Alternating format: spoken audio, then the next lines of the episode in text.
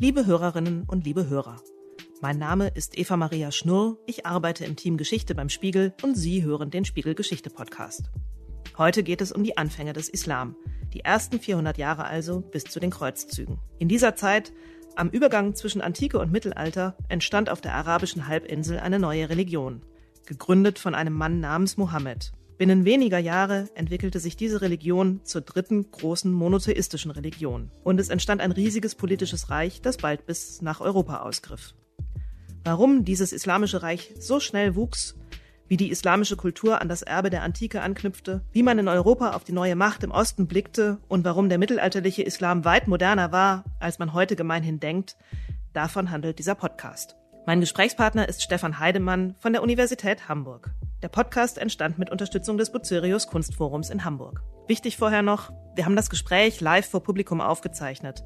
Wenn Sie also Geräusche hören wie Husten oder ein bisschen Hall, dann liegt das an der Live-Situation. Viel Spaß bei diesem Podcast.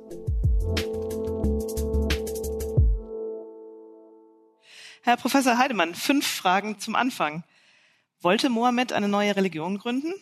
Nein. War der Aufstieg des Islam vorhersehbar? Das war es auch nicht.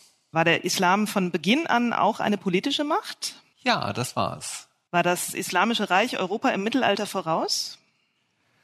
Die ganze Region war dem europäischen Mittelalter voraus. Bewunderten die Europäer das Islamische Reich? Erst später, sie mussten erst davon erfahren. Ausführliche Antworten auf diese Fragen gibt es im Laufe dieses Podcasts. Zunächst möchte ich kurz meinen Gesprächspartner vorstellen. Stefan Heidemann ist Professor für Islamwissenschaft an der Universität Hamburg. Er erforscht insbesondere die Geschichte des frühen islamischen Imperiums. Die begann im siebten Jahrhundert nach Christus. Damals rivalisierten im östlichen Mittelmeerraum zwei Mächte, die auch lange und immer wieder Krieg gegeneinander führten. Das christliche Oströmische Reich, Byzanz also mit der Hauptstadt Konstantinopel, und das Persische Reich der Sassaniden. Ich habe Professor Heidemann gebeten, einmal die Ausgangslage zu skizzieren, in welcher Mohammed mit seiner Offenbarung auftrat. Ja, wie bei modernen Situationen gibt es immer verschiedene Ebenen. Das eine äh, war die äh, kriegerische Auseinandersetzung, das Ringen zweier Großmächte des Sassanidisch-Persischen Reiches und äh, des römisch-mittelmeerischen Reiches. Dieser Krieg war in den 620ern beendet. Man wollte, das Persische Reich war noch in Nachfolgekämpfe verstrickt das römische äh, Reich wollte Friedensdividende hatten. Die großen Armeen wurden aufgelöst zu regionalen Sicherheitstrupps, aber keine große stehende Armee. Dann äh, gab es aber schon seit vielen Jahrzehnten Auseinandersetzungen mit dem Bereich des heutigen Jemens. Äthiopien, was genau gegenüber liegt, äh, war christlich, byzantinisch. Der Jemen war sehr stark jüdisch beeinflusst und damit im Bereich der Perser und Sassaniden. Da gab es Auseinandersetzungen. Die Sassaniden waren interessiert an den Rohstoffen wie Silber. Die lokale Situation war es, dass wir Stadtstaaten haben, die nicht in diese großen Reiche eingebunden waren. Das war sowohl in der Bereich der Hochkultur des Jemen als auch äh, dann äh, zwischen dem Bereich Syrien und dem Jemen in äh, Mekka und Medina im Hijaz. Also wir sehr unterschiedliche Ebenen und weil es sich um Stadtstaaten handelte, dachte niemand, äh, dass sich die Stämme um eine charismatische Figur sammeln, einen charismatischen äh, Menschen sammeln, der äh, von Gott eine Offenbarung bekommen hat und dann hier einen weltgeschichtlichen Prozess in Gang setzte. Hm. Konnte Mohammed denn da an vorhergehende Strukturen anknüpfen? Also Sie haben gerade gesagt, es gab Stämme. Konnte er sich darauf verlassen? Konnte er irgendwie anknüpfen an das, was man schon wusste über die monotheistischen Religionen in der Region. Wo, warum war er so erfolgreich? Monotheismus war in dem gesamten Bereich der Gedanke, der sowohl im Judentum, Christentum, dann haben wir äh, den Neoplatonismus, der auch von einem Logos, einem Wort ausging. Das heißt, Monotheismus war die religiöse Philosophie über die Religionen hinweg. Es gibt auch im Bereich des Jemen die Idee des Rahmanismus, das heißt auch die Gedanke an einen Hochgott. Das war also nichts Neues. Das Neue war, und das machte ihn eben zu einem charismatischen Führerfigur, dass er eine Offenbarung hatte, dass Gott mit ihm äh, über den Engel Gabriel auch sprach und Anweisungen äh, gab und äh, Lehren sich offenbarte. Das war das Neue und das war das, was die äh, Menschen eben auch mitzog. Der Überlieferung nach wurde Mohammed um 570 nach Christus geboren. Er lebte in Mekka, einem Stadtstaat auf der arabischen Halbinsel, der vom Karawanenhandel lebte und von Pilgern, die dort eine wichtige heidnische Kultstätte besuchten. Im Jahr 610 empfing er, ursprünglich ein Kaufmann, eine Reihe von göttlichen Offenbarungen, weitere folgten in den Jahren darauf. Bald scharte er Anhänger um sich, machte sich jedoch auch Feinde. Im Jahr 622 musste er deshalb aus Mekka nach Medina fliehen. Im Islam gilt dieses Jahr, also 622, als Jahr Null. Eine neue Religion war entstanden, obwohl Mohammed das ursprünglich wohl gar nicht vorgehabt hatte. Ihm war es vor allem darum gegangen, die arabischen Stämme zu einen. 622 wurde ähm, Mohammed aus äh, Mekka vertrieben, ist nach Medina gekommen, eine Stadt, die von verschiedenen adligen Häusern beherrscht war, die sich nicht einig waren, Stämme drumherum. Sie suchten auch nach jemandem, der hier vermittelnd eingreifen konnte. Das gelang eben äh, dieser charismatischen äh, Person Muhammad. Mhm. Und von daraus hat sich dann eben ein politisches Gemeinwesen entwickelt. Es gab eine äh, Rivalität zwischen Mekka und Medina. Letztlich hatte dann Medina gewonnen. Die mekkanische Elite wurde integriert und so waren dann zwei wichtige Karawanenstädte erst einmal zusammen. Ja, das ist ein wichtiges Stichwort. Ähm, es waren Städte, durch die schon traditionell und immer Karawanen zogen.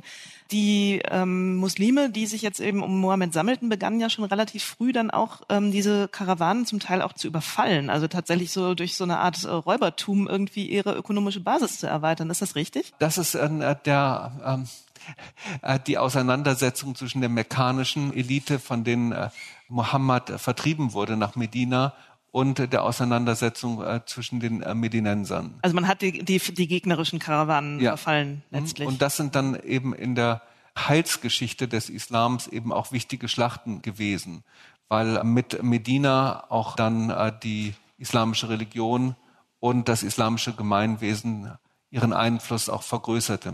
Vorher, Sie haben das vorhin schon kurz angesprochen, gab es ja kaum staatliche Strukturen in der ganzen Region. Also es gab eben diese Stadt, ja, diese städtischen Gesellschaften. Ähm, wie entwickelten sich dann staatliche Strukturen? Wir reden ja von einer Gesellschaft, die relativ kurz danach dann schon ein relativ großes oder ein ziemlich großes Reich hatte. Das heißt, es muss ja eigentlich schon in dem Kern irgendwie eine Idee von staatlichen Strukturen gegeben haben. Wie entstanden die, wenn es das vorher gar nicht so gab? Relativ schnell wurden äh, die Siedlungsgebiete, wo es eben auch schon Araber gab, wie Syrien, erobert.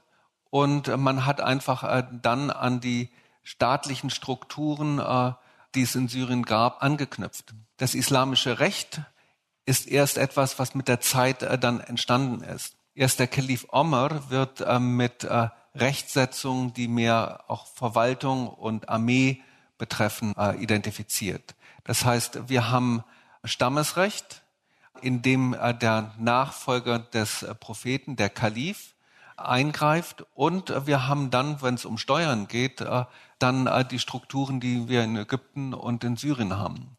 Und ein ganz großer Teil der Terminologie ist dann auch ins Arabische gekommen und ist eben auch Teil der Herrschaftsstruktur dann auch gewesen. Das heißt, man hat einfach an das angeknüpft, was man vorgefunden hat.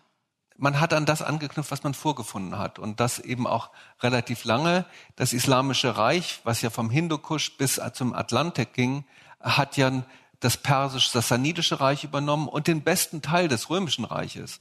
Syrien, Ägypten, Nordafrika, Spanien und der nördliche Teil, selbst Rom waren gar nicht mehr auf dem Höhepunkt äh, ihrer Zeit. Das heißt, der reichste und auch bevölkerungsreichste Teil wurde übernommen und wir haben nur eine äh, sehr dünne, äh, tribal organisierte Herrschaftsschicht, die sich eben auf ein äh, gigantisches äh, Gebiet von Afghanistan bis äh, nach Portugal zieht und beherrscht das wollen wir gleich nochmal genauer sagen, wie das funktioniert hat. Ich würde aber gerne einen Schritt zurückgehen noch, nämlich die Frage stellen, warum es überhaupt so zur Expansion kam. Also ging es da um Mission, um ökonomische Ziele, um Ressourcen? Warum haben die überhaupt angefangen, sich so weit auszubreiten? Es ging äh, weniger um Mission. Es ging um äh, die politische Ausbreitung des islamischen Gemeinwesens und auch damit auch die Möglichkeit auch der Herrschaft äh, des Islam Es gab keine Zwangsmissionierung äh, dort, jedenfalls nicht äh, in wesentlichem äh, Maße.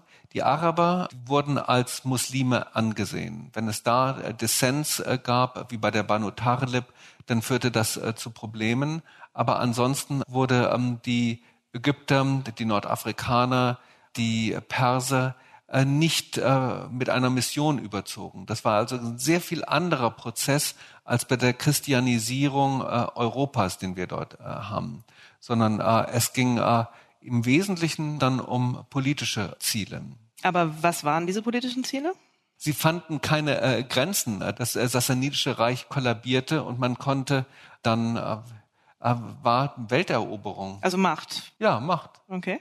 Also folgte man denn dabei einem Plan? Also gab es irgendwie äh, eine Idee, wo man hin wollte, wo man überall Macht haben wollte? Oder war das dann eher so, dass es sich nach und nach ergab, wo? Es ergab sich nach und nach. Mhm. Die ähm, äh, militärischen Befehlsstrukturen waren äh, in den Provinzen und äh, bei den Armeen, die sich nur äh, selten rückversicherten. Wir haben ja, dass das römische Reich von den punischen Kriegen in den 220ern vor Christus bis zur weitesten Ausdehnung unter Trajan äh, am Anfang des zweiten Jahrhunderts nach Christus. Das sind etwa 350 Jahre. Wir haben diese weiteste Ausdehnung von dem Beginn, äh, dem Tode irgendwie von Mohammed oder der Zeit um die 630er, 650er, wo das äh, aus der arabischen Halbinsel expandiert, zum weitesten Eroberung. Äh, waren es zwischen 650 und 720, äh, 70 Jahre. Mhm. Das war also ging sehr, rasend schnell, ne? Das ging rasend mhm. äh, schnell.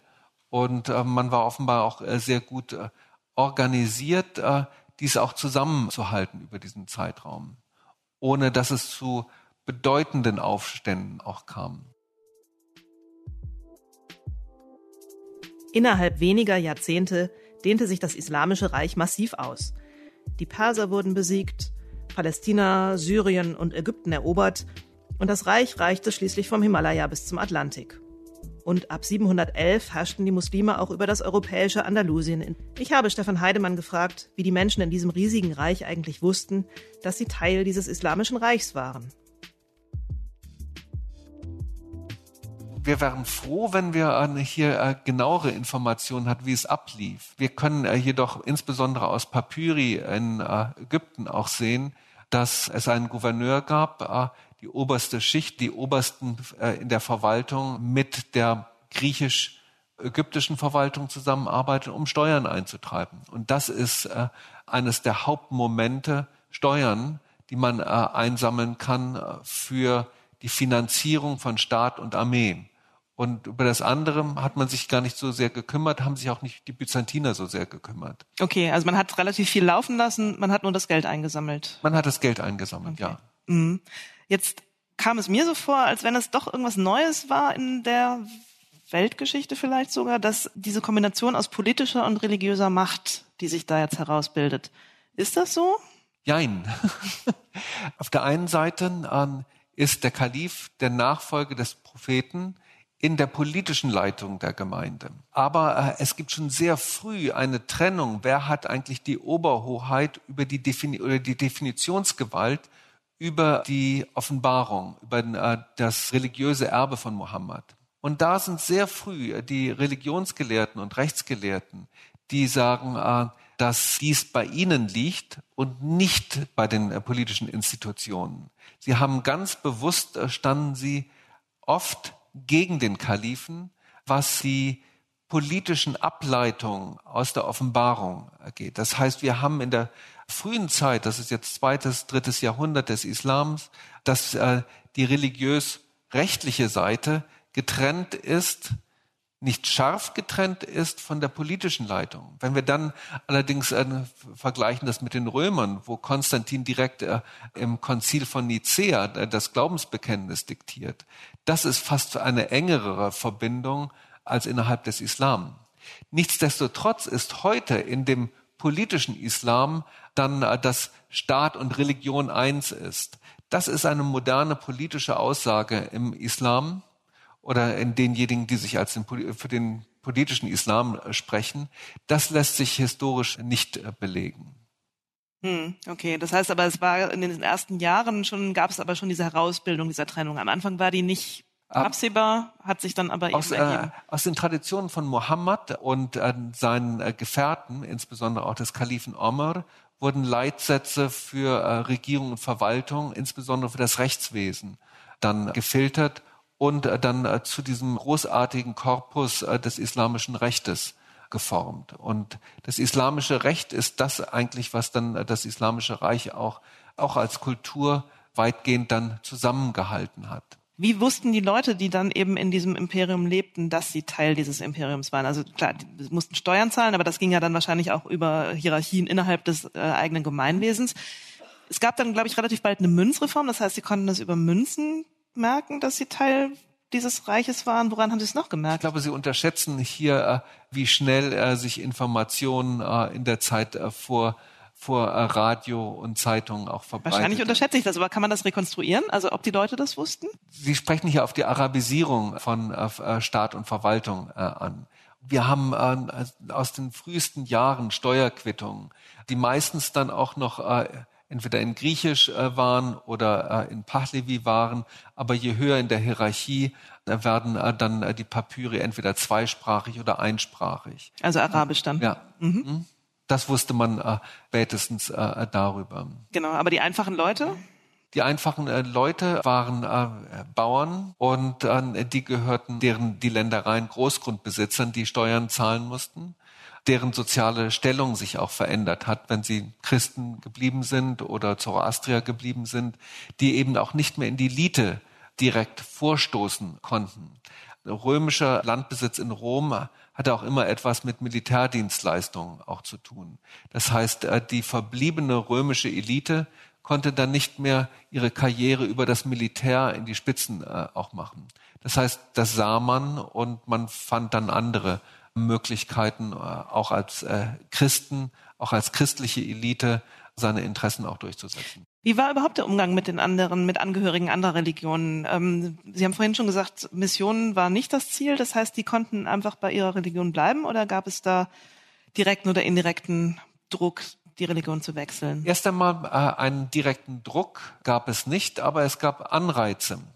Die normalen Steuern waren ausgesetzt für diejenigen, die Muslime sind. Das heißt, man konnte Steuern sparen. Heute wird das oft so gesagt, dass äh, die äh, Christen und Juden einen Schutzsteuer äh, äh, zahlen müssen. Das war die normale Steuer, weil die Mehrheit der Bevölkerung eben Juden, Christen, Zoroaster, Buddhisten waren. Erst zwei, dreihundert Jahre, 12. bis 13. Jahrhundert, ist die Mehrheit der Bevölkerung erst muslimisch. Das heißt mehr als 50 Prozent. Das ist, wenn man äh, sich anschaut, wie das römische Reich sich christianisierte, völlig anders. Da ist die Zeit der Christianisierung wesentlich kürzer und auch wesentlich stärkeren nachweisbaren Druck in der Christianisierung. Das war ein sehr langer äh, Prozess und auch das Christentum hat sich in Ägypten bis heute äh, gehalten. Noch im 19. Jahrhundert war ein Großteil oder knapp 50 Prozent der Bevölkerung äh, auch noch Christen gewesen. In Nordafrika ist das Christentum im 10., 11. Jahrhundert äh, ist es zu Ende gegangen. In Spanien war es eigentlich immer die Mehrheit äh, auch gewesen.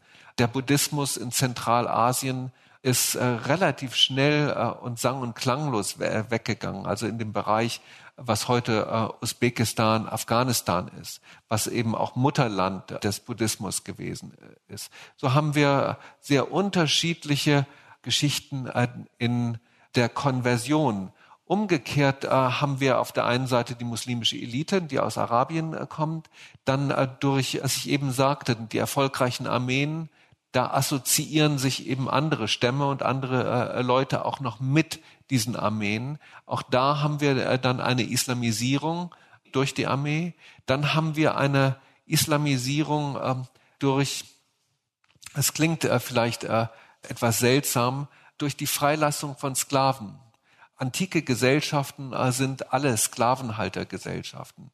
Nicht immer in der Weise, wie man es aus den Sandalenfilmen kennt oder aus dem transatlantischen Sklaverei, sondern Menschen, die in einer Eigentumsbindung zu anderen stehen, haben hohe Posten äh, innerhalb von Verwaltung, innerhalb äh, der Administration und ähm, die Freilassung, mit der Freilassung ist sehr oft auch eine Konversion auch verbunden ebenfalls die Haushaltssklaven, äh, weibliche Sklaven, die Kinder sind Muslime. Auch hier ist sozusagen ein Zug äh, hin zur ähm, Islamisierung, zur religiösen äh, Konversion gegeben. Das ist etwas, was von Patricia Crone eigentlich in den letzten Jahren auch nochmal sehr stark betont wurde. Also sehr unterschiedliche Wege. Also es gibt so Push- and Pull-Faktoren, die mehrere Jahrhunderte hin zu einer Mehrheit der Bevölkerung zur Konversion äh, dort geführt. Kann man den modernen Begriff Toleranz auf dieses Staatswesen anwenden? Toleranz ist immer etwas, was mit Augenhöhe zu tun äh, hat, äh, nie mit Unterordnung. In der islamischen Geschichte äh, ist äh, das, was manchmal auch im andalusischen Bereich mit Toleranz bezeichnet wird, äh, eine Form der Unterordnung. Für die Wissenschaftler aus Europa, die sich dann mit der islamischen Geschichte im 19. und 20. Jahrhundert auseinandergesetzt haben, war es sehr oft, äh, erschien es als Toleranz. Verglichen, insbesondere wenn man dies mit Juden und Christen oder insbesondere den Juden ansah, in Europa, und das ist jetzt sehr stark mit dem Edding an die Tafel geschrieben, ist es die Exklusion aus der Gesellschaft und der Pogrom die wir als zwei große Stichworte hier haben. In der islamischen Welt, und das nicht nur in Andalusien, ist es die Inklusion, aber die Unterordnung. Das heißt, äh, es gab Kleidervorschriften, äh, es äh, wurde gesehen, dass sie, dass Juden und Christen nicht in bestimmte Positionen hineinkamen, aber sie waren inkludiert, sie waren vollständig rechtsfähig in Verträgen, in dem Besitz äh, von Eigentum, in Handel und Wandel. Da gab es äh, keinerlei Beschränkungen. Das heißt, äh, Inklusion mit Unterordnung sieht aus, wenn man sich die jüdische Geschichte Europas anschaut, wie Toleranz und Paradies gegenüber Exklusion und Pogrom. Mhm. Das, was sehr oft im Bereich Al-Andalus diskutiert wird, das haben wir aber im gesamten Bereich von Zentralasien bis Spanien. Al-Andalus, Spanien ist dann äh, keine Ausnahme, sondern das ist Business as usual innerhalb der islamischen Welt und auch innerhalb des islamischen Rechtes. Lassen Sie uns später noch nach Europa gucken, das finde ich total spannend. Ähm, ich würde hier aber gerne nochmal anschließen und die Frage stellen, ob dieses Modell, was sie gerade beschrieben hat, also der Unterordnung, aber Inklusion, ob das was Neues war, also was quasi diese Gesellschaft erfunden hat oder ob das Vorbilder dafür gab, an die sie angeknüpft haben? Die christliche Welt ist hier äh, wesentlich schroffer.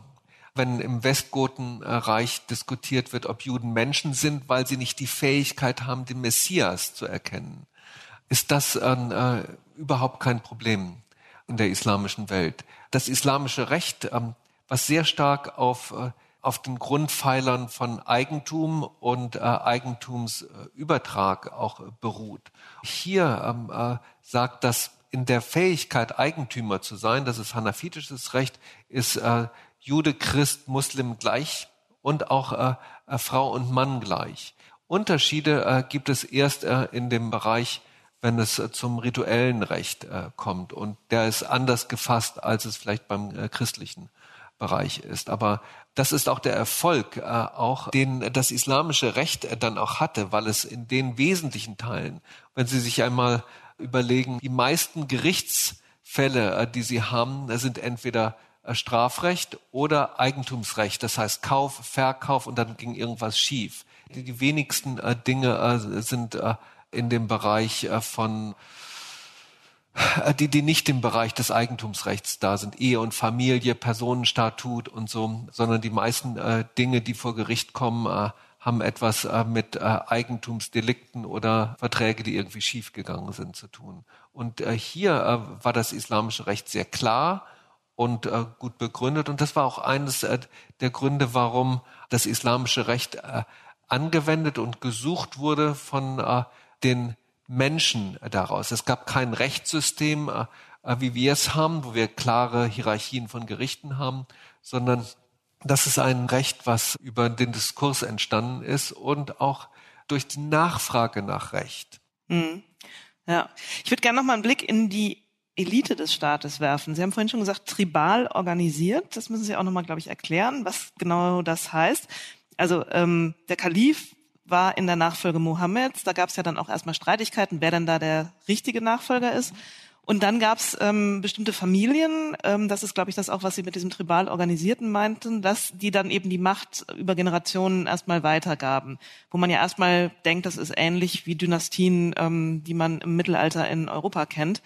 Würden Sie es vergleichen? Gibt es da Unterschiede? Und was war die äh, Spezialität dieser Elite im Islamischen Reich? Tribal organisiert äh, heißt, äh, dass es eben auf Familienclans wie man es auch in Mekka und Medina hatte, dass äh, diese Familienclans äh, lange Zeit äh, die wichtigen Machtpositionen hatte, dass man sich auf seine Familien äh, verließ. Es gibt äh, auch die verschiedenen Parteien, die es sich äh, heraus zwischen Nordarabern und Südarabern waren letztlich dann nicht mehr wirklich Abstammung, sondern haben sich dann auch in verschiedene Interessensgruppen dann gemischt, denn diese verändert. Denn äh, zu diesen tribal organisiert, zu diesen Stammesverbänden, die auch als Armeeeinheit funktionierten, kamen eben auch noch sehr viele andere, die assoziiert wurden. Die wird es oft als Klienten bezeichnet. Und die dann eben auch Teil äh, des finanziellen Apparats einer Armee wurden. Das heißt, sie waren mit auf den Soldlisten eines Stammes. Und dann professionalisiert sich das Ganze. Der Unterschied zu den Dynastien ist dann einfach, dass es mehr Leute sind insgesamt, die dann da dran hängen, oder? Wenn wir das Wort Dynastie und Adel gebrauchen, haben wir immer das europäische Modell vor Augen. Das heißt, äh, ein europäischer Adliger hat Anspruch auf Positionen, Macht, ähm, aus dem Grunde, weil er Teil einer Familie ist. Das heißt nicht aus eigenem Antrieb oder aus tatsächlichem Besitz. Das ist nicht äh, so in der äh, islamischen und der arabischen Welt. Äh, es gibt keine festen äh, Dynastien, sondern die müssen sich immer bewähren, dadurch, dass sie wie auch immer an Land oder Geld kommen. Aber äh, dadurch, dass jemand einer Familie angehört, äh, gibt ihm noch nicht den Anspruch auf Privilegien. Es sei denn, er stammt von der Familie Mohammeds ab. Das ist nochmal ein besonderer Punkt aber auch hier, das heißt Scharife und äh, insbesondere die Nachfolger oder die Nachkommen von Ali ibn äh, Abi Talib, äh, Fatima, das ist die Linie, äh, die dann zu den Schiiten und zu den Fatimiden in Ägypten führt. Aber hier sind die Nachkommen des Propheten, haben Anspruch auf eine bestimmte Versorgung, aber nicht auf Anspruch auf bestimmte Positionen im Staate. Das heißt, äh, dass sich sehr viele über die Jahrhunderte vom Propheten auch abstammten, gab es für sie Stiftungen, die ähm, sie versorgten, aber das war kein Anspruch auf Positionen im Staate. Von daher der Begriff Dynastie, den versuche ich zu vermeiden, wenn es zur islamischen Geschichte äh, mhm. gab, weil als die Abbasiden nach 1256 von den Mongolen aus den Machtpositionen in Bagdad vertrieben wurde, kann man sie noch ein, zwei, drei Generationen nachverfolgen, wo sie als äh, Prediger in Bagdader Moscheen sich ihr Geld verdienten, aber dann verlieren sie sich äh, im Laufe der Geschichte. Während äh, die Habsburger und viele der europäischen Dynastien, die führen ihren Gotha bis heute. Das ist nur in der Familie des Propheten so, dass dort Adel, dass das Register geführt worden über Nachkommen. Aber ansonsten, wenn eine Herrschaftsfamilie von Macht und Geld gelöst sind, verschwinden sie einfach in der Geschichte. Mhm. Und trotzdem gab es ja diese innerhalb der Familien erstmal über längere Zeit weitergegebenen Posten. Also Sie haben gerade die Abbasiden ab, äh, angesprochen. Mhm. Im Unterschied zu Europa, wo wir eben diese Adelsgesellschaften haben und der Adel blühte im 19. Jahrhundert äh, wie äh, nie zuvor, haben wir das in der islamischen Welt nicht. Es gibt eine Familie, die kontinuierlich bis 1256 da ist. Das sind die Abbasiden. Kurze Erklärung dazu. Nach dem Tod Mohammeds im Jahr 632 übernahmen Kalifen die Herrschaft. Der Begriff Kalif bedeutet so viel wie Nachfolger oder Stellvertreter. Zunächst waren die Umayyaden an der Macht, aus dem Stamm, dem auch Mohammed angehörte. Sie trieben die Expansion des Reichs voran und sie herrschten bis zum Jahr 750. Abgelöst wurden sie von der Herrscherfamilie der Abbasiden. Die geht auf den Onkel Mohammeds zurück. Ansonsten haben wir einen Wechsel der Eliten, fast einen vollständigen Wechsel der Eliten alle zwei, drei Generationen. Das heißt, zuerst haben wir das, was ich gesagt hatte, die tribal organisierte Militär- und Macht im Staate. Das wird sehr schnell ersetzt durch arabisierte Iraner oder iranisierte Araber aus äh, Ostiran. Das ist ein Gebiet, das heißt Khorasan. Und die übernehmen dann etwa äh, in den 760ern, 780ern immer mehr Posten innerhalb des Staates. Und die werden etwa um die 220er abgelöst durch eine Elite, die aus Zentralasien kommt, aus den Gebieten des heutigen Usbekistan. Das hat immer auch bestimmte Gründe. Die Herrschaftsfamilie der Abbasiden bleibt gleich. Aber alles andere äh, verändert sich. Äh, die Familien, die aus dem tribalen Zusammenhang zur Macht gekommen sind, verschwinden, verschwinden im Dunkeln äh, der Geschichte und man braucht sie nicht mehr. Mhm. Diejenigen Familien, die viele Generäle und Visiere gestellt haben aus der Zeit der ostiranischen Elite, verschwinden dann auch im Dunkeln der Geschichte. Und die zentralasiatische Elite verschwindet dann auch. Das heißt, einen sehr schnellen Wechsel von Elite, während wir die senatorische Klasse in Rom, das geht über Jahrhunderte, selbst noch äh, in der Zeit der Christianisierung und äh, in Byzanz haben wir Familien, die sich auf die frühen Senatoren der frühen Zeit beruhen, das nicht im äh, Islam. Und wir haben eine organische, das heißt, die, das Militär hat bestimmte Eliten, die es hervorbringt. Auch das gibt es in der Weise nicht, sondern das ist wirklich fast ein äh, Austausch. Wie kommt es zu diesem Austausch? Durch Krieg oder durch wechselnde Allianzen? Was ist der Grund dafür? Das ist ein, äh, zuerst mal ein, äh, noch ein äh, Forschungsthema, aber äh, durch äh, Auseinandersetzung und Spaltung hatten sich die Kalifen dann, abbasidischen Kalifen, die selber aus Ostiran kamen, dann eher auf die iranisierten Araber oder arabisierten Iraner verlassen, als auf die Gruppierungen, die eher mittelmeerische Verbindungen hatten und mit der vorhergehenden Herrschaftsdynastie der Umayyaden zu tun hatten.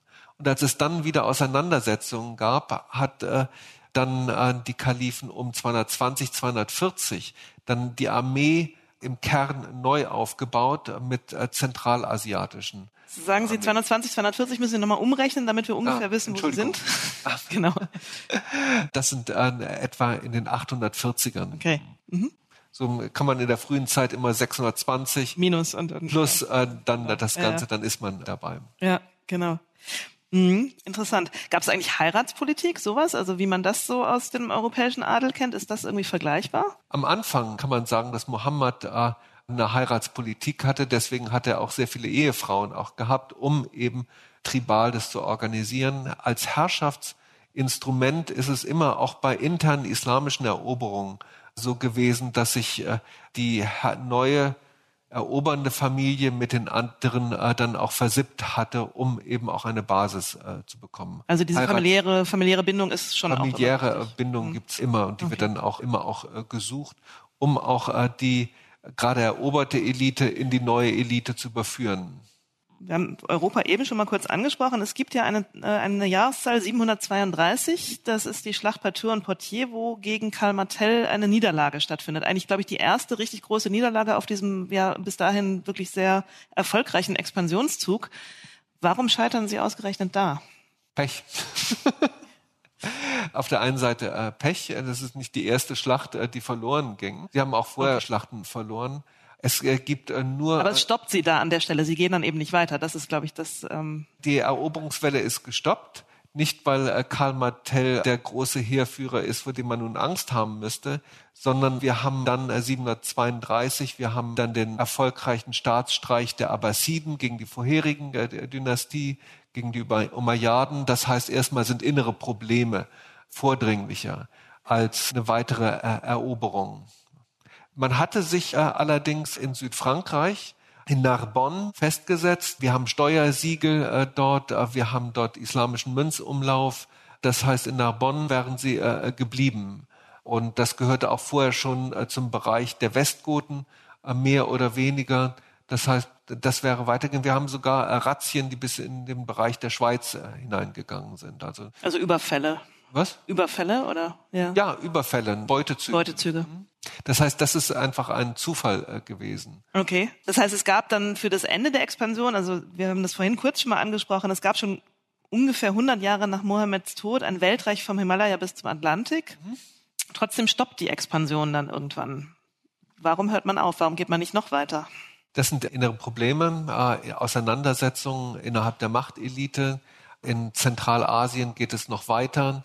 Da haben wir erst äh, die Schlacht äh, um 751 Talas gegen die chinesische Armee. Die zieht sich zurück und äh, versucht dann über tausend Jahre lang nicht mehr den Bereich, der heute Xinjiang heißt, zu erobern. Dann stoppt sie äh, auch, äh, dass die islamischen Armeen dann nicht in den Bereich des Tarim-Beckens, äh, eben Xinjiang, eindringen, liegt einfach daran, äh, weil es sich nicht lohnt. Die Expansion muss sich auch lohnen. Das heißt, äh, Randgebiete, die keine Steuern bringen in dem Maße, dass sich die Investitionen in Armeen lohnen, braucht man auch nicht erobern. Eroberung ist kein Selbstzweck äh, für Imperien.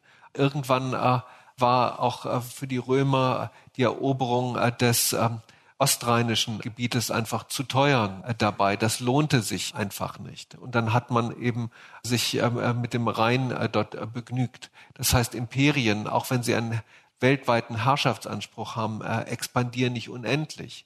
Wobei, das muss man sagen, das Islamische Reich liegt ja in der Mitte von Eurasien und äh, Afrika. Die Expansion ging dann äh, weiter in einer Weise, dass es sich lohnte und das eben nicht mit Armeen, sondern mit Handelsbeziehungen. Das sind Handelsbeziehungen nach äh, China. Wir haben dann immer wieder auch äh, islamische Einflüsse in China. Dann haben wir über das Kaspische Meer und Wolga Sklaven Felle und Bernstein äh, aus Osteuropa exportiert werden. Wir haben in Rügen einen Schatzfund islamischer Münzen von über 2000 Stück. Haithabu findet man islamische Münzen, alles Teil dieses Handels. Und wenn man die Hammerburg endlich mal wirklich dingfest macht, ich bin mir sicher, da wird man auch äh, islamische Münzen finden, denn die Hammerburg äh, war eben gegenüber von äh, Haithabu der äußerste Posten des äh, Karolingerreiches gewesen. Da sind ebenfalls islamische Münzen hineingekommen. Dann haben wir die Expansion auch zur Zeit der Karolinger über Marseille, Rhone, Rhein, das Karolingerreich auch handelsmäßig erschlossen wird. Das ist dann die Zeit, wo es dann auch Geschenke gibt mit dem sogenannten weißen Elefanten an Karl dem Großen äh, Hof. Zum Beispiel auch ein, das, was heute Marokko und Algerien ist, wurde nie wirklich erobert. Da sind schon mal Armeen durchgezogen, aber die Herrschaft, das heißt Steuereinnahme und Anbindung über Gouverneure an äh, das Zentralreich, das gab es äh, im Bereich des heutigen Algeriens und Marokko nie. Aber durch Händlernetzwerke ist dieser Bereich islamisiert worden und die mit den äh, damals wichtigsten Handelsgütern, Sklaven und äh, Silber und später dann auch runter bis äh, nach Mali äh, zur Goldküste dann erschlossen worden.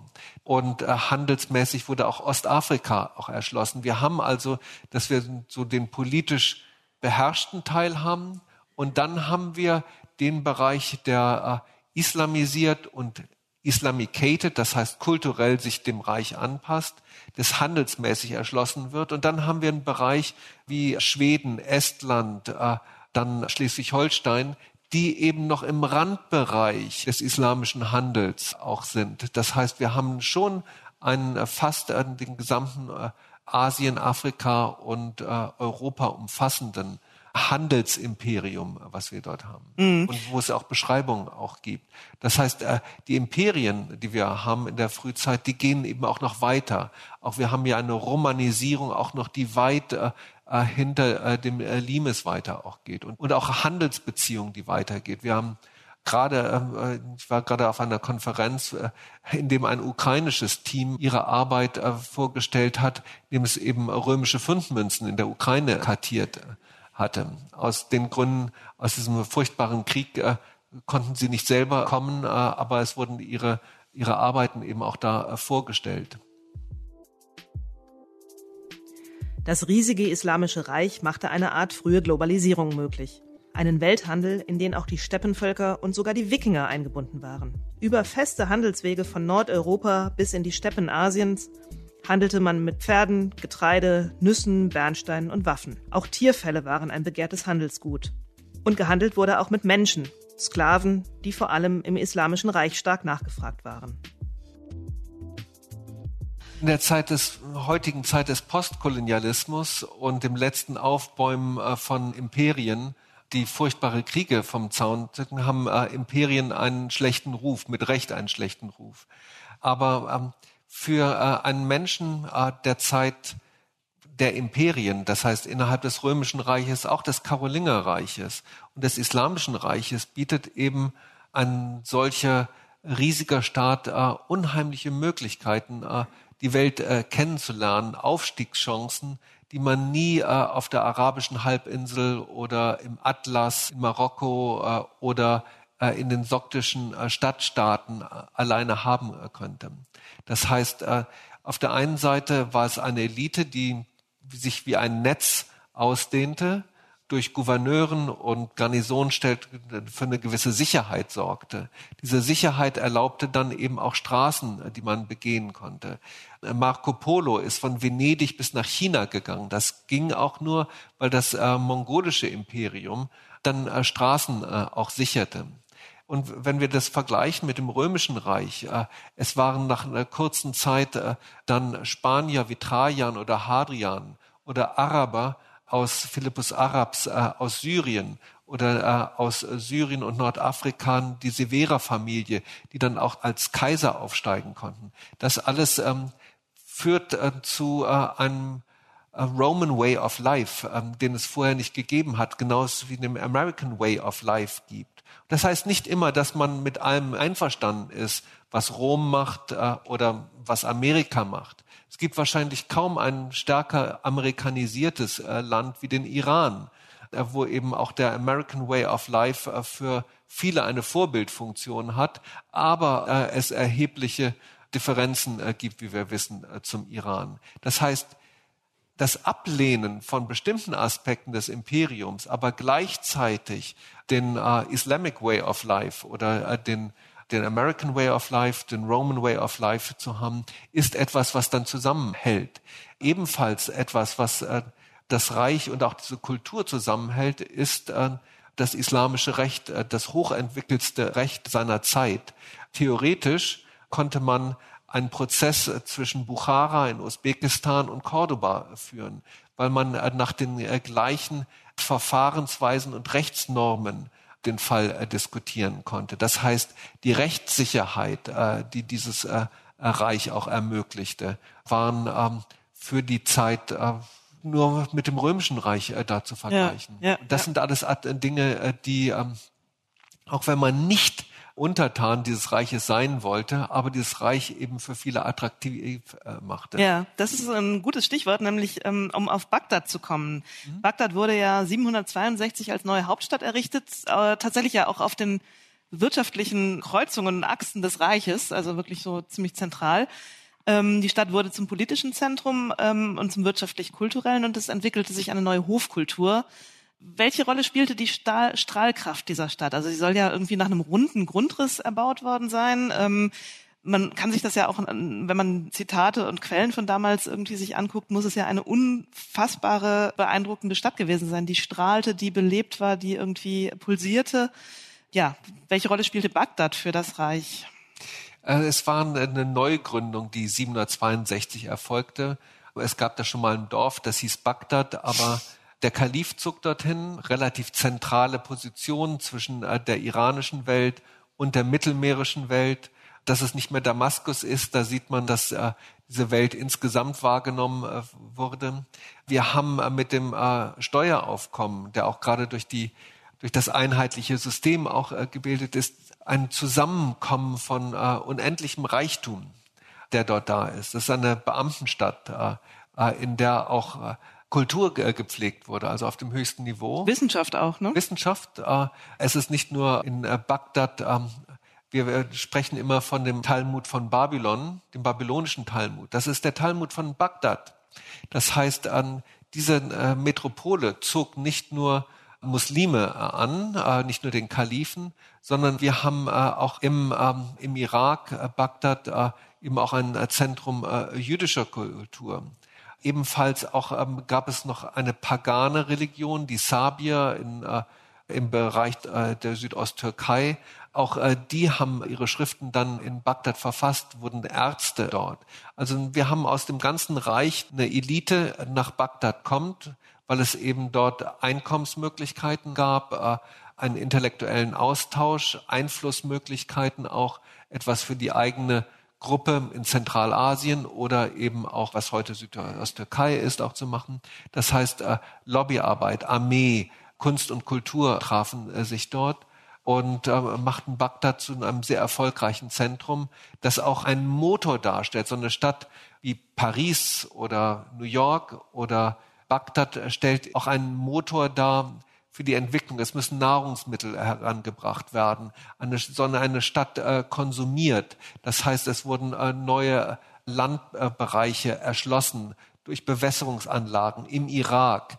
Die äh, Nahrungsmittel wurden aus Syrien gebracht. Das heißt, es hatte auch noch eine wirtschaftliche und industrielle Strahlkraft, die weit darüber hinausging das in Bagdad und dann hatte ähm, ein, Kalif in den 840ern dann im Norden im Irak Samarra äh, gegründet. Das heißt, dann gab es schon drei große äh, Städte und äh, ebenfalls als Industrie- und Hafenstadt äh, war Basra das äh, Hamburg äh, des Iraks und des Islamischen Reiches. Das sind die Geschichten, die wir dann haben über Sindbad den Seefahrer, das in der Märchenform ein Echo darstellt. Da ist jemand, Sindbad ähm, der äh, Kapitaleigner in Bagdad ist, immer wenn er größere Kapitalien wieder mal brauchte und dann ist er nach Basra äh, gegangen, hatte sich dort äh, Schiffe gemietet und äh, ist dann über See gefahren und dann wurde das Seemannsgarn gesponnen äh, von Handelshäusern, die in Basra saßen. Und weil Basra eben übers Meer dann mit dem Iran verbunden war, mit Afrika verbunden war, siedelten sich da auch Industrien an. Und es wurden auch neue Industrien entwickelt. Gerade in der Keramikindustrie und in Decorative Arts empfehle ich Ihnen, in die Rotunde der islamischen Ausstellung des Museums für Kunst und Gewerbe zu gehen. Dort sehen Sie äh, die äh, neuen Oberflächenbehandlungen, die neuen Glasuren, denen dann auch Metall in die Glasuren eingelegt wird, dass es Gold schimmert, die äh, sogenannte Lusterware. All das ist dann in diesem großen irakischen Komplex äh, dann äh, entstanden. Mhm. Die Kalifen haben ja auch die Wissenschaft gefördert, insbesondere die Astronomie. Das fand ich auch nochmal einen ganz interessanten Aspekt, dass ja viele der alten äh, antiken Schriften dort aufgegriffen wurden und weiterentwickelt wurden tatsächlich auch. Warum war für die Kalifen die Wissenschaft so wichtig? Islamisches Recht und Islam ist eine sehr, ist sehr rational. Wenn wir die Aufklärer sehen, die haben geschaut auf den Islam als äh, einen wesentlich fokussierteren Monotheismus. Das heißt, äh, gerade das Rationale haben sie am äh, Islam geschätzt. Dass politischer Islam heute oft in eine andere Richtung geht, äh, muss uns hier nicht interessieren. Und äh, so, dass eben äh, Wissenschaft und Kunst und insbesondere nicht die Literatur, also den Homer, den gibt's nicht in arabischer Übersetzung aber es gibt äh, naturwissenschaftliche Werke, philosophische Werke. Das heißt, die Welterkennung, die darin äh, steckt, in den äh, naturwissenschaftlichen und bei Astrologie und ähm, Philosophie eben äh, in einer weiteren Form der Durchdringung der Welt. Das äh, stand an erster Stelle. Und es ist nicht so sehr eine Rezeption der Antiken, sondern es ist eine Fortsetzung.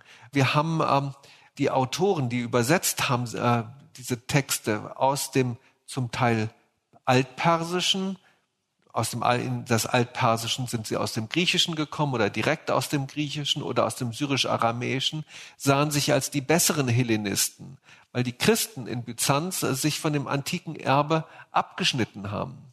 Im äh, Irak, was eben auch äh, altes hellenistisches Siedlungsgebiet und Kulturgebiet ist, wie es auch Zentralasien ist, Afghanistan, Gründung von Städten, sahen sich eben als die äh, Fortsetzer des Ganzen.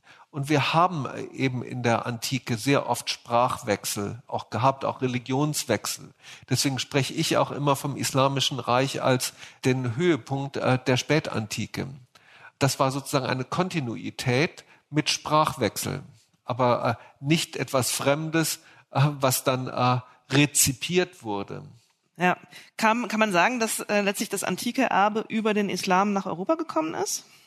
Zum Teil und zum anderen gab es noch in den Klöstern äh, versteckt auch Manuskripte, äh, die äh, ediert wurden, aus denen man einiges Tacitus, äh, der ist äh, zum Beispiel, der uns in Deutschland äh, ja zu einem Fundament äh, der deutschen Nationalgeschichte geworden ist. Der ist in Klöstern äh, in Europa äh, überliefert worden. Das aber äh, sehr viele antike Wissenschaften in der Tat und Philosophie äh, wurden auch in der weiterentwickelten Form durch Ibn Rushd äh, dann äh, nach Europa hineingebracht. Dann eben in der Renaissance hat man das dann als, das ist eigentlich unser Erbe gesehen. Aber intellektuelles Erbe ist das Erbe der Menschheit. In Europa gehörte Andalusien zum Islamischen Reich. Ab dem Jahr 711 entstand hier zunächst eine Provinz des Umayyaden-Kalifats und später ein eigenes Emirat. Welche Rolle dieser islamische Brückenkopf bei der Überlieferung von Wissen ins mittelalterliche Europa spielte, das wollte ich von Stefan Heidemann wissen. Das war zum Teil Spanien und äh, auch über äh, Süditalien. Äh, kam islamisches oder Wissen, äh, was äh, in Arabisch überliefert äh, ist. Auch Medizin. Wir haben im 18. Jahrhundert auch nochmal eine sehr starke Rezeption. Schiller hat eine medizinische Dissertation geschrieben auf der Grundlage von übersetzten arabischen Texten. Viele wissen gar nicht, wie sehr eigentlich auch Schiller damit und der Aufstieg von Schiller, der akademische Aufstieg mit Schiller durch die arabische Welt eigentlich motiviert ist. Ja, Sizilien haben Sie gerade schon angesprochen. Sizilien war ja auch islamisch, auch schon relativ früh. Da haben Sie mir im Vorgespräch gesagt, dass das eigentlich eine, ähm, eine Ausnahme war und eigentlich nicht ganz vergleichbar ist zum Beispiel mit Al-Andalus. Warum? Al-Andalus, Spanien ist sehr früh erobert worden. Da haben sich die Umayyaden gleich ihre staatlichen Strukturen äh, eingesetzt. Das heißt, das ist noch äh, aus der frühen Zeit. Sizilien ist dann erst äh, Ende des neunten Jahrhunderts erobert worden. Man hatte erst Razzien auch durchgeführt, äh, Handelskolonien gegründet und da hatte man sich äh, dann festgesetzt als Teil des nordafrikanischen, in Tunesien beheimateten sogenannten Achlabidenreiches. Dann gab es auch nochmal Razzien und Handelskolonien in Süditalien, die wahrscheinlich eher äh, dem Sklavenhandel dienten. Und äh, Europa ist eben mit der islamischen Welt äh, sehr eng äh, in diesem Menschenhandel auch verbunden. Wie sah man aus Europa damals das Islamische Reich? Wie wurde das wahrgenommen? Also Sie haben gerade den Elefanten schon erwähnt, der zu Karl dem Großen geschickt wurde.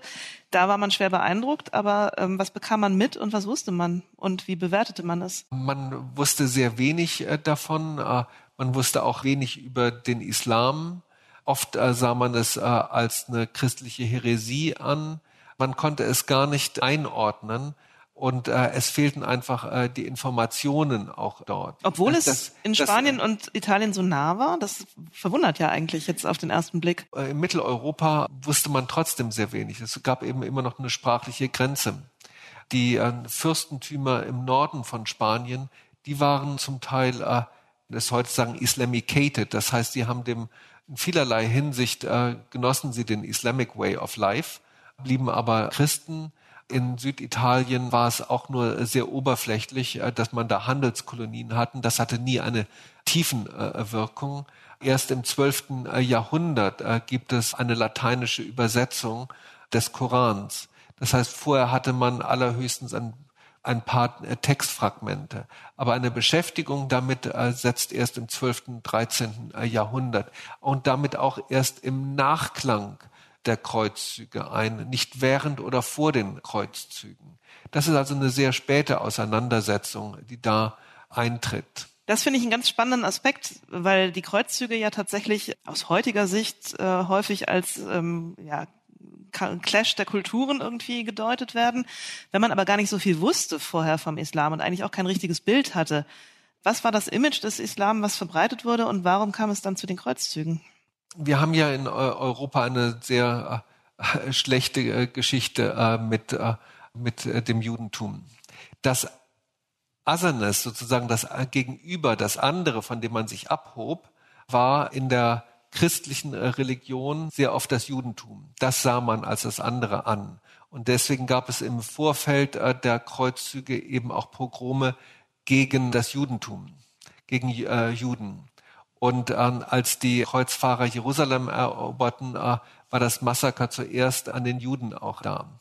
Das heißt, der Islam, der blieb im Diffusen. dort. Das konnte man äh, nicht fassen. Ungläubige sozusagen, das wurde fast mit in eine Gruppe äh, mit dem, was man als andere Religion kannte. Und wer im Gegensatz der Islam äh, oder die islamische Welt das Zusammenleben, auch bei Unterordnung mit verschiedenen Regionen, Buddhisten, Zoroastriern, Juden, Christen verschiedener Dominien, das ist Teil des Lebens, während wir in Mitteleuropa ja eine religiöse Monokultur haben. Und äh, im äh, etwa 9., 10. Jahrhundert haben wir aus dem Islamischen Reich eine Einwanderung dann von äh, Juden, die eben durchaus einiges an Kultur mitbrachten, Buchkultur zum Beispiel, nach Mainz und Trier, Worms, äh, was die Zentren äh, jüdischer Kultur auch äh, sind. Und die galten eben als fremd und auch das war sozusagen der Zielpunkt weniger der Islam. Das war dann die Auseinandersetzung, wenn man nach Jerusalem auch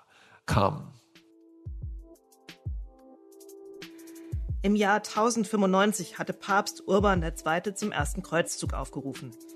Eine bewaffnete Pilgerfahrt von Laien, zunächst zur Unterstützung des Byzantinischen Reichs. In der Propaganda für diese Kreuzzüge spielte die Rückeroberung der heiligen Städten in Jerusalem eine große Rolle. Auf dem Weg ins Heilige Land kam es zu Pogromen an Jüdinnen und Juden, etwa im Rheinland. 1099 wurde Jerusalem dann tatsächlich nach einer Belagerung eingenommen. Mehrere tausend Menschen starben. Das Islamische Reich stand damals nämlich von zwei Seiten unter Druck. Einmal durch die Kreuzfahrer, doch weit schwerwiegender war die neue Macht im Osten, die Mongolen, die ebenfalls vordrängten. Die Mongolen waren äh, eine Bedrohung für das Imperium. Das haben das, das Islamische Reich als umfassendes Reich, selbst als es äh, sich politisch auflöste, war es doch immer noch das Kalifat, was anerkannt wurde von äh, Nordafrika bis Zentralasien. Die Kreuzzüge wurden eher wirklich, ja, da sind ähm, Truppen gekommen aus Europa mit den Byzantinern. Mit den Byzantinern lag man schon immer äh, im Clinch. Jerusalem, was heute so eine überragende Bedeutung hatte und was auch in der Religion eine Bedeutung hatte, war nie ein politisches Zentrum gewesen dass Jerusalem erobert wurde, wurde zwar immer auch wieder beklagt, aber es bestellte keine Machtbedrohung auch dar, weder für die Fürsten äh, Syriens, es war ein Verlust gewesen, aber äh, Verluste kommen und gehen. Das war ein äh, Randbereich, der da war. Und erst ähm, mit äh, den äh, fortschreitenden äh, Jahrzehnten sah man, äh, dass da offenbar etwas mehr ist. Man hat sich allerdings nie mit den Gründen des Kreuzzugs auseinandergesetzt. Man sah spätestens nach dem dritten Kreuzzug, als das ist die Geschichte mit ähm, Richard Löwenherz, der sich mit Saladin trifft, dass diese Kreuzzüge äh, Zeugle, immer wenn es äh, eng wird, äh, dann kriegen äh, die die Kavallerie aus dem Westen. Das heißt, die lässt man am besten in Ruhe, dort wo sie sind, lässt sie nicht expandieren, aber in Akkon, Jerusalem war in der Zwischenzeit wieder zu Saladin gefallen, die hat man dann im Wesentlichen in Ruhe gelassen und es dann Akkon wurde zu einem wichtigen Handelszentrum, was wesentlich, und daran arbeite ich auch, zum wirtschaftlichen Aufstieg sowohl in Syrien als auch in Europa auch beitrug. Es gibt einen enormen äh, Silberexport äh, von Kärnten, der Steiermark über Venedig in das Heilige Land und von da in die islamische äh, Welt. Auch über Akkon, Jerusalem äh, gibt es dann auch einen Goldexport über die Genuesen, die wiederum über Nordafrika zu Goldressourcen im Mali Zugriff haben. Also das ist eine sehr enge Verwobenheit wirtschaftlicher Strukturen, die dann nach dem dritten Kreuzzug äh, entstehen. Also man hat sich dann eigentlich sogar arrangiert. Man hat sich äh, arrangiert. Das Königreich Jerusalem war ja im Wesentlichen nur noch ein Titularkönigreich und äh, politisch äh, äußerst äh, schwach. Und äh, die Könige von Jerusalem waren weit, meistens außerhalb äh, des Heiligen Landes. Aber als Handelsort, als Austauschort spielte Akkon, Akka eine überragende äh, Rolle die es eben äh, bis in die Mongolenzeit, in die Zeit der Mongolenkriege auch beibehielt. Ja, Mongolen, Stichwort. 1258 wurde Bagdad von den Mongolen erobert. Die Steppennomaden aus Karakorum waren nun die neue Macht in der Region. Warum konnte das Islamische Reich ihnen nichts mehr entgegensetzen? War es vorher schon niedergegangen? Sie haben gerade schon gesagt, die Fürsten von Syrien. Das klingt auch schon so, als wenn da schon eher so zentral, äh, so Regionalmächte sich rauskristallisiert hätten. Ähm, Das heißt, dieses große Reich, was irgendwie mehr oder weniger zentral regiert war, das war dann schon Geschichte? Nicht wirklich Geschichte. Wenn man äh, sich die Entwicklung einmal vor Augen halt in Europa. Wir haben das Karolingerreich, was als Imperium funktioniert. Und äh, dann haben wir etwa ab dem 10., 11. Jahrhundert, wo das Reich einfach äh, in verschiedene Staaten zerfallen ist. Aber es gibt zentrale Institutionen. Es gibt den Kaiser, der dann zum Schluss noch in Wien sieht. Es ist Reichsgerichtsbarkeit in Nürnberg. Krönung in Frankfurt und manchmal können auch Dinge geschlichtet werden, aber so ein Krieg äh, äh wie den Dreißigjährigen Krieg, äh, der kann, der kann durch die Institutionen nicht gestoppt werden. Da sind andere Kräfte am Werk. Wir haben etwa im zehnten Jahrhundert äh, die gleiche Tendenz im Islamischen Reich, dass äh, aus den Regionen her äh, durch Aufstände, durch äh, die, die zentrale Armee kann nicht mehr so ähm, bezahlt werden, Strukturen zerfallen, die Regionen steigen auf. Und das heißt auch die regionale Kultur, Kulturen, die, die islamisch geprägt sind, steigen auch auf. Die iranische, die ägyptische, die irakische, die jemenitische. Das heißt, das wird äh, noch einmal sehr vielfältig und sehr reich, sowohl was Literaturen als auch an religiösen Schrifttum äh, angeht. Das heißt, das Reich ist nur noch als Schirmherrschaft da. Es gibt zentrale Institutionen. Das ist der Kalif. Das ist die Anerkennung seiner Rechtsschulen dort. Und äh, das ist das islamische Reich, was es, äh, islamische Recht, was es zusammenhält, weil das eben einen Korpus an Rechtssicherheit gibt, äh, der äh, in der Menschheitsgeschichte äh, nur in der modernen Zeit äh, seine Parallelen findet. Das setzt sich also fort. Wir haben mit Genghis Khan gehört auch zu den Personen innerhalb der Menschheitsgeschichte, der auch hätte eine eigene Religion gründen können.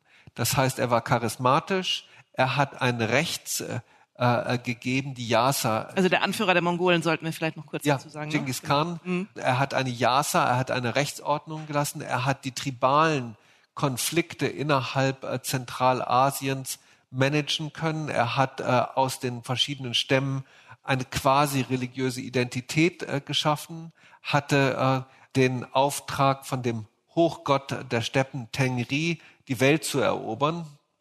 Und daran hat er sich gemacht. Und da war auch relativ erfolgreich auch dabei. Warum es dann nicht zu einer, zu einer Religionsgründung von Genghis Khan gekommen ist, hängt mit vielen anderen Dingen zusammen. Nicht jeder, der die Fähigkeit hat, äh, potenziell eine Religion zu gründen, macht es oder die Bedingungen äh, sind dazu da. Aber letztlich kann man sagen, dass die Situation ähnlich war wie beim Aufstieg des Islamischen Reichs, nämlich eine äh, geschwächte Macht, der sich eine neue charismatische ja, Führungsfigur mit ihrer neuen äh, Elite entgegenstellt, wenn man so will. Wir hatten ähm, in Iran äh, mehrere sich abwechselnde Großreiche. Wenn Genghis Khan nicht gekommen wäre, äh, würden wir alle heute sprechen über die Zeit der Khwarezm-Schah, die eben auch den ganzen Iran äh, mehrere Jahrzehnte vorher erobert hatten. Und sowohl Khwarezm, was heute äh, südlich des Kaspischen Meeres oder auch damals schon südlich des Kaspischen Meeres lag, als auch die mongolischen Steppen sind Randbereiche. Wir haben es in der Geschichte von Imperien sehr oft, dass eben aus Randbereichen sich Imperien bilden. Wer hätte gedacht, dass aus dem, äh, von den britischen Inseln sich ein Imperium äh, bildet von solch einer Größenordnung? Das sind oft äh, Randbereiche, von denen es niemand ahnt. Ja, niemand ahnt, wieder ein gutes Stichwort. Ähm, Europa, haben Sie vorhin gesagt, hat ganz lange nicht mitbekommen, was da eigentlich so richtig passiert ist und hat auch dieses riesige Reich gar nicht so wahrgenommen.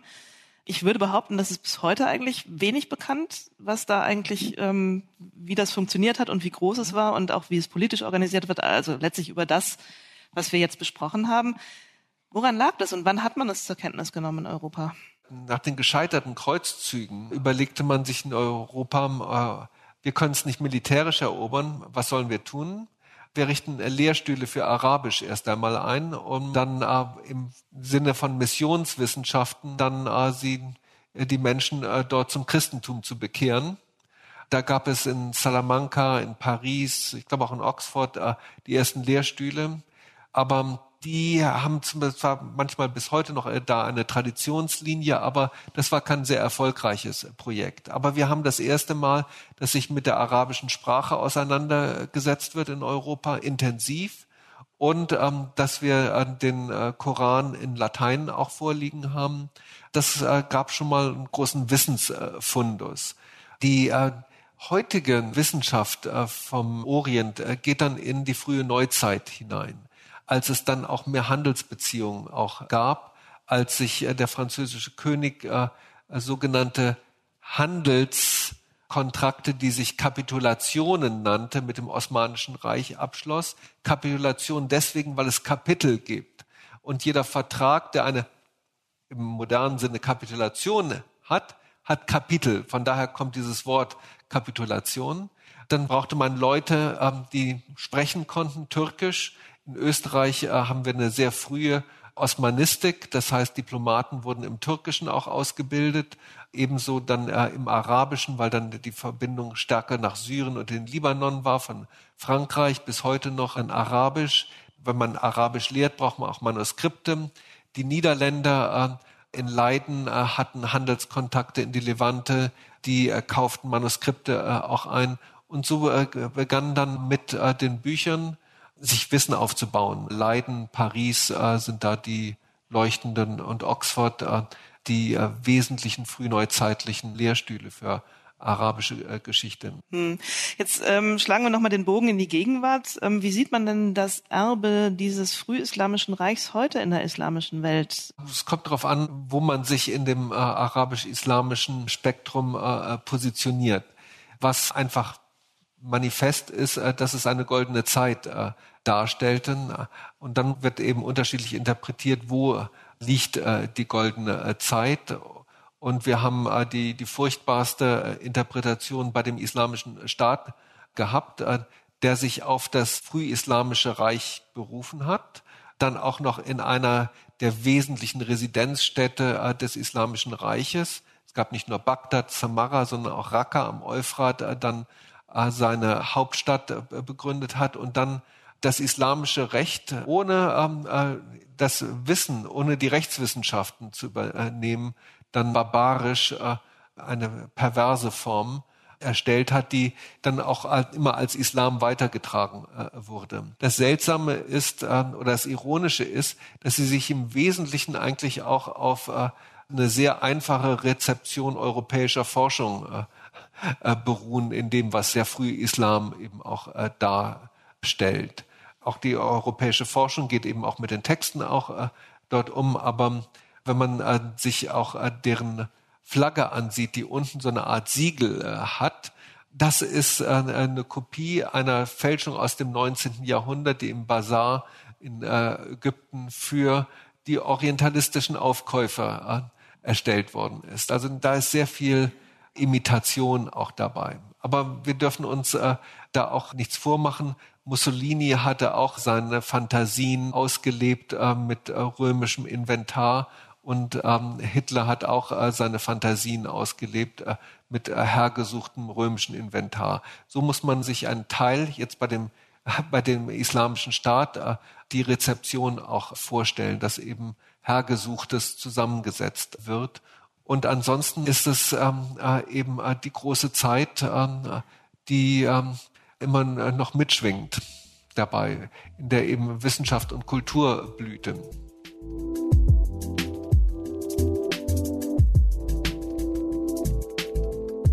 Das war der Spiegelgeschichte Podcast.